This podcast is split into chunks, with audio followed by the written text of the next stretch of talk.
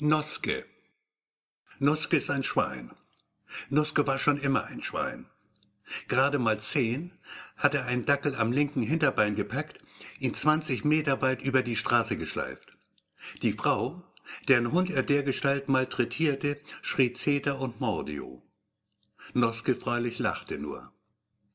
Ein andermal, ich weiß noch, es war Silvester 74, da band er einen Kanonschlag an den Schwanz von Nachbars Katze. Das arme Viech natürlich ging buchstäblich in Fetzen. Und Noske, der amüsierte sich königlich. Ein echtes Monster, dieser Typ. Der Teufel, gäbe es ihn denn wirklich, er hätte seine Freude an ihm gehabt. Noske und ich gingen in dieselbe Klasse. Zeitweise sogar saß er neben mir, teilten wir uns dieselbe Bank. Probleme hatte ich damals kaum wirklich mit ihm.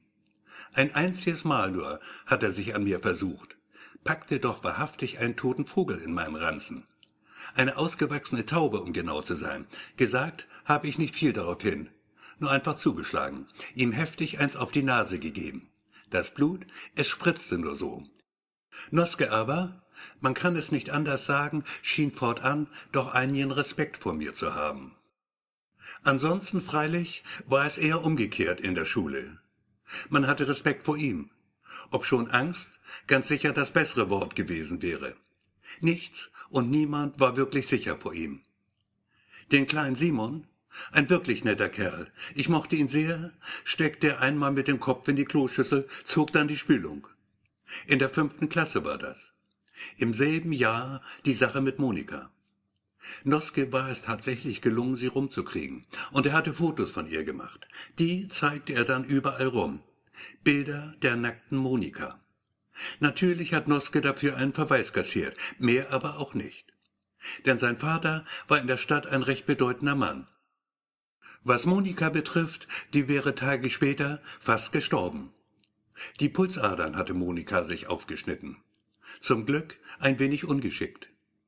Zur Schule aber kam sie dann nicht mehr. Wenn ich mich recht entsinne, hatten die Eltern sie ins Internat gesteckt, weit ab von unserer Stadt. Leipzig hieß diese Stadt.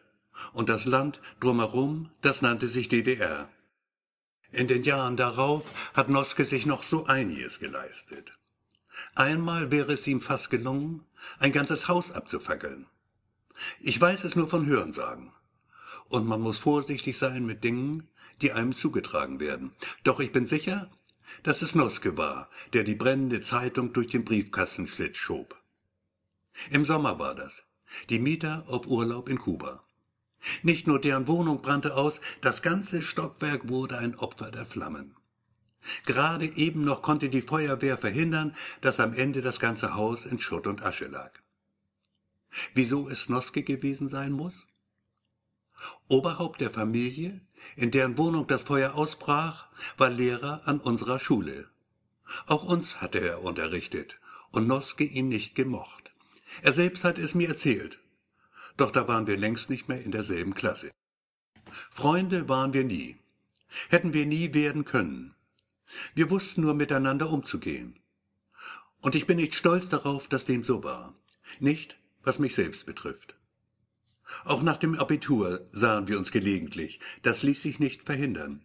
Der Noske wohnte nur ein paar Häuser weiter. Ab und zu besuchte er mich sogar. Es war mir unangenehm, wenn er es tat. Doch meine Eltern mochten ihn. Sagten sie jedenfalls. Wenn Noske kam, dann hörten wir Schallplatten. Nina Hagen, die Pudis, Musik auch aus dem Westen. Die Schwester meiner Mutter, sie lebte in Hamburg, sorgte immer wieder mal für Nachschub. Auch Zeitschriften brachte Tante Frieda mit, Stern und Spiegel vor allem, ich verschlang sie regelrecht. Und irgendwann, da stand es dann fest für mich. Ich wollte weg von hier, weg in den Westen. Im September 85, am Tag zuvor war ich 21 geworden, hatte ich es schließlich gewagt. Bei Nacht und Nebel über die innerdeutsche Grenze. Pech nur, dass man mich fasste dabei. Versuchte Republikflucht, drei Jahre Haft. Abgesessen habe ich sie in Bautzen, 170 Kilometer von Leipzig entfernt. Und nicht einen Tag, nicht einen einzigen hatte man mir geschenkt. Im Jahr darauf dann der Mauerfall. Wenig später ging ich nach München. Schrieb mich an der Uni ein. Medizin, Arzt wollte ich werden. Noske war nur noch Erinnerung.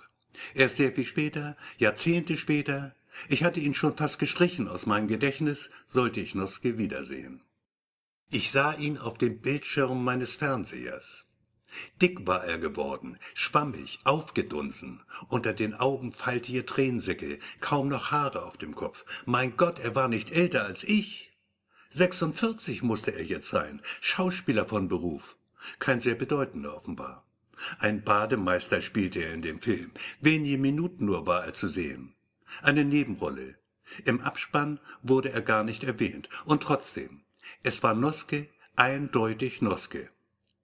Und plötzlich war sie wieder da, die Vergangenheit, unlösbar mit dem Namen Noske verbunden. Ich dachte an das Mädchen, wie hieß es doch gleich? Monika, richtig. Monika hieß das Mädchen. An Monika dachte ich, die Noske fast in den Tod getrieben hatte. Und ich weiß nicht wieso, auch Bautzen wurde jählings lebendig in mir. Drei Jahre Haft für etwas, das mir am Ende doch versagt geblieben war, die Freiheit, ein Leben zu führen, wo und wie es mir passte, mir ganz allein. Konnte es sein, dass Noske? War ich wirklich so dumm, so naiv gewesen, ihn an meinen Träumen teilhaben zu lassen? Hat ich mich irgendwann verplappert damals? Sicher, absolut sicher, so sicher, dass ich bedenkenlos einen Schwur darauf leisten würde, konnte ich mir nicht sein. Wer erinnert sich schon genau an jedes Wort, das er irgendwann vor vielen Jahren unachtsam hat fallen lassen? Vielleicht hatte ich es getan, vielleicht auch nicht. Doch selbst wenn, und selbst wenn es Noske war, dem ich Bautzen zu verdanken hatte, was würde es schon ändern, wenn ich Gewissheit hätte? Mit Sicherheit wüsste, dass dem so war. Es gab ihn also noch, diesen Schweinehund. Das allein schon machte mich neugierig. Und es war nicht schwer, ihn ausfindig zu machen. Im Internet findet man nahezu jeden. Verblüfft hat mich nur, dass Noske tatsächlich in derselben Stadt lebte wie ich. Was für ein Zufall. Ich rief ihn an. Er war sofort am Apparat. Leicht verschlafen, so schien es mir, es ging auf Mittag zu. Ja, bitte? Ich bin's, sagte ich und nannte meinen Namen. Ein winzchen Moment lang, zwei, drei Sekunden vielleicht nicht länger, herrschte Stille in der Leitung. Du? Ich kann es nicht glauben. Noske klang in der Tat überrascht. Von wo rufst du an? Wo wohnst du? In München etwa? In München, sagte ich. Und das sehr lange schon. Noske war es dann, der ein Treffen vorschlug. Ich sagte ja. Wir trafen uns in der Leopoldstraße. Ein Lokal mit großer Terrasse zur Straße hin. Im Sommer, und wir hatten Sommer, kam es nicht selten, fast einem Wunder gleich fand man tatsächlich einen freien Stuhl. Doch ich kannte den Wirt, recht gut sogar. Er reservierte mir einen Tisch in bevorzugter Lage, ganz vorn, die Passanten zum Greifen da. Schräg gegenüber, auf der anderen Seite der Leopoldstraße, knapp 50 Meter entfernt, hatte ich meine Praxis. Sie lief vorzüglich. Ich konnte weiß Gott nicht klagen. Noske war pünktlich. Und obwohl so viel Zeit vergangen war, erkannte er mich sofort, kam auf mich zu mit seltsam schleppendem Gang. Leicht hinkend, so wollte mir scheinen, ließ sich nieder auf dem freien Stuhl mir gegenüber, schwer atmend mit Schweiß bedeckter Stirn. Was für eine Hitze, stöhnte er. Und ich konnte nicht anders, obwohl ich weiß, es war nicht nett von mir, doch lag es mir halt einfach auf der Zunge, hielt ihm darauf entgegen, du schwitzt auch mit Verlaub gesagt, du schwitzt wie ein Schwein. Natürlich können Schweine gar nicht schwitzen. Man weiß sowas, wenngleich sie dem Menschen ansonsten sehr ähnlich sind, rein physiologisch zumindest, prädestiniert dafür, im Namen der Wissenschaft, so dies und jenes, nicht immer Gute mit ihnen anzustellen. Ein blöder Spruch halt. Mehr nicht. Noske nahm ihn nicht übel. Menschen wie er nehmen sowas nicht übel. Er ließ nur ein gackerndes Lachen hören, starrte ungeniert auf den Po der jungen Bedienung. Kommentieren musste er ihn, das war zu erwarten, noch obendrein. Absolut peinlich das Ganze. Die Frau war Patientin bei mir. Noske trank Bier und rauchte Kette. Eine nach der anderen steckte er sich ins Gesicht. Irgendwann dann fragte er, ob ich verheiratet sei. Nein, ich lebe allein. Noch jedenfalls. Bei mir dasselbe. Weder Frau noch Kinder. Doch um ehrlich zu sein, was letzteres betrifft, ganz sicher, nein wirklich ganz sicher bin ich mir da nicht. Dazu erneut dieses gackernde Lachen. Ich hätte ihm am liebsten eine gewischt. An Monika dachte ich wieder und überhaupt, Noske war und blieb ein Schwein. Was hatte ich anderes erwartet? Eine Weile noch hörte ich ihm zu. Wie begehrt er doch als Schauspieler sei, wie viele Rollen er einfach ablehnen müsse, die Drehbücher seien zu schlecht. Tatsächlich habe er ein Angebot aus den Staaten auf dem Tisch. Er überlege ernsthaft, es anzunehmen. Hollywood, das würde ihn schon reizen. Wenig später brachen wir auf, gingen ein Stück des Weges gemeinsam. Noske mit diesem seltsam schleppenden Gang. Alle paar Meter blieb er stehen. Ich sprach ihn an darauf, stellte Fragen. Fragen, die jeder wohl stellen würde. Jeder zumindest, der denselben Beruf hat wie ich. Was ist mit dir? Irgendwas ist doch mit dir. Ach was, mit mir ist alles okay. Stress halt, ein bisschen viel davon. Überanstrengung, die Hitze. Nichts, was wirklich der Rede wert wäre. Und wieder blieb er stehen, vor einem Schaufenster diesmal. Es gibt eine Krankheit, die man so nennt, die Schaufensterkrankheit. Das klingt wie ein Witz, doch gibt es sie wirklich und der Verlauf in der Tat ist alles andere als witzig. Du bist krank, Nuske. Mach dir nichts vor. Ich gab ihm meine Karte und Noske nahm sie und sagte, sag bloß nicht Noske zu mir, ich heiße Erwin. Und ich sagte, okay, dann eben Erwin. Und dann gaben wir uns die Hand und trennten uns. Tage später meldet er sich tatsächlich bei mir. Wir machen einen Termin aus. EKG, Blut, das volle Programm. Er wird gewogen und vermessen, Röntgenbilder zeigen mir sein Inneres, Noskes Körper ist ein offenes Buch für mich. Und was ich darin lese, Seite für Seite, gibt wenig Anlass zur Freude. Doch ob schon dem so ist, ein wenig beginnt mein Herz da schon zu hüpfen. Dann sitzt er mir gegenüber. Ich merke, dass Schmerz ihn plagt. Fast flehentlich wirkt sein Blick, ein Bild des Jammers. Nun sag schon, ist es schlimm? Ich kann die Wahrheit vertragen. Natürlich ist es schlimm. Doch ich lasse ihn zappeln. Soll er doch schmoren im eigenen Saft. Auch will ich nicht voreilig sein. Zunächst mal muss ich es sehen, sein Bein. Und so steht er dann vor mir, halbnackt mit seinem winzigen Pimmel, und die Sprechstunde Hilfe platzt rein und geht gleich wieder, und sein Bein, das rechte, ist bläulich verfärbt, und die Zehen sind nahezu schwarz. Tja, mein Lieber, sagte ich dann, ich sagte tatsächlich, mein Lieber, gut sieht das nicht aus. Ich fürchte, du musst unters Messer. Du machst Scherze, ich bitte dich. Noski fiel wirklich aus allen Wolken, sein Atem ging merklich schneller. Nein, wirklich, da wird nicht viel zu machen sein. Du meinst? Ja, man wird dir das Bein abschneiden. Noske machte keinen guten Eindruck in diesem Moment, weiß Gott nicht.